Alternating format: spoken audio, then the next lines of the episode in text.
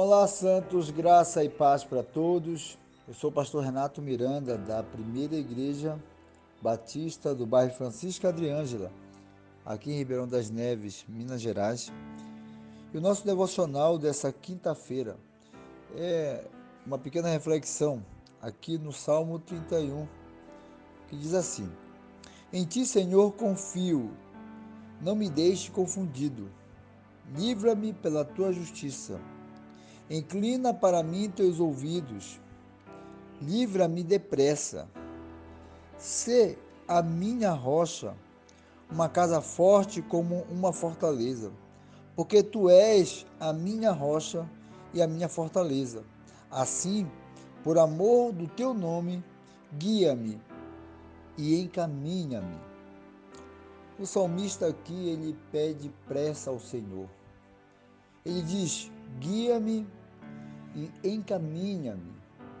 Ou seja, o caminho que ele está seguindo não é o correto.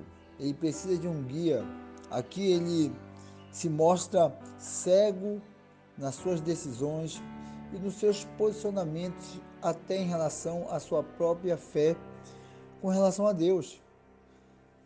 Será que o salmista, para obter mais fé, ou para conquistar uma alegria, uma confiança no Senhor.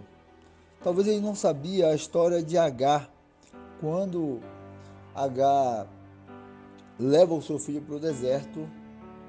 Seu filho está com fome, está com sede, e Agar deixa o seu filho e diz: Eu não quero ver meu filho morrer, então vou deixar ele aqui distante.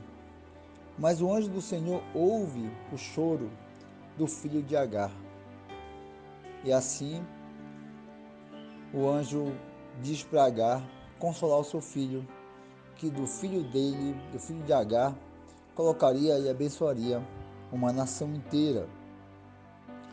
Talvez se o salmista aqui lembrasse ou tivesse lido a experiência de Abraão, quando Abraão leva o seu filho ao próprio sacrifício ao Senhor.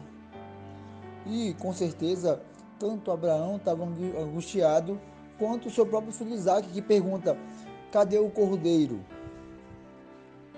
Logo depois, o Senhor mostra ali para Abraão, abre os olhos de Abraão e mostra o cordeiro para que seja sacrificado no lugar do seu filho. Sempre Deus não necessita, talvez, da pressa do homem a incredulidade do homem também não vai mudar o poder de Deus os seus decretos. Deus sempre age no tempo certo e da maneira certa, e sempre é o Deus da provisão. Eu acredito que nós devemos confiar mais no Senhor. Eu sempre uso esse termo, voltar à nossa insignificância de pensamentos e planos. Nós queremos, às vezes, reger o mundo, ou queremos ser Deus, acreditar que a provisão tem que ser naquela hora que nós queremos. O salmista diz: apressa, inclina teus ouvidos para mim. Talvez o salmista está querendo até insinuar aqui que o Senhor não ouve.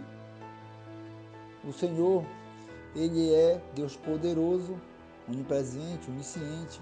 Ele rege toda a terra. Devemos voltar à nossa insignificância e ter mais confiança no Senhor sabendo que Ele cuida de tudo e de todos. Ele é o Deus da provisão.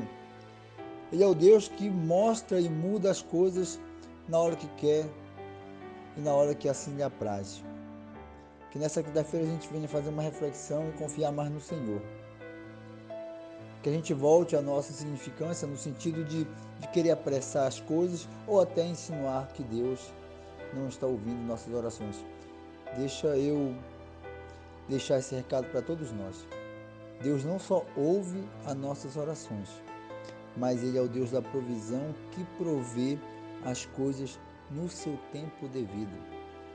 Que as vaidades do nosso coração para se apressar em algumas coisas desse mundo, que a nossa incredulidade, a nossa pequena fé possa realmente ser nutrida na confiança no Senhor, lembrar das Escrituras e quantas vezes o Senhor chegou e proveu a comida e a bebida para Ismael, o cordeiro para Abraão ali salvar o seu filho. Ele sempre vai chegar no tempo certo. Não somos nós que vamos apressar o tempo do Senhor. Que nós venhamos confiar no Senhor. Guardar essa quinta-feira para o Senhor e crer que Ele rege todas as coisas. Não deixe o seu coração angustiado.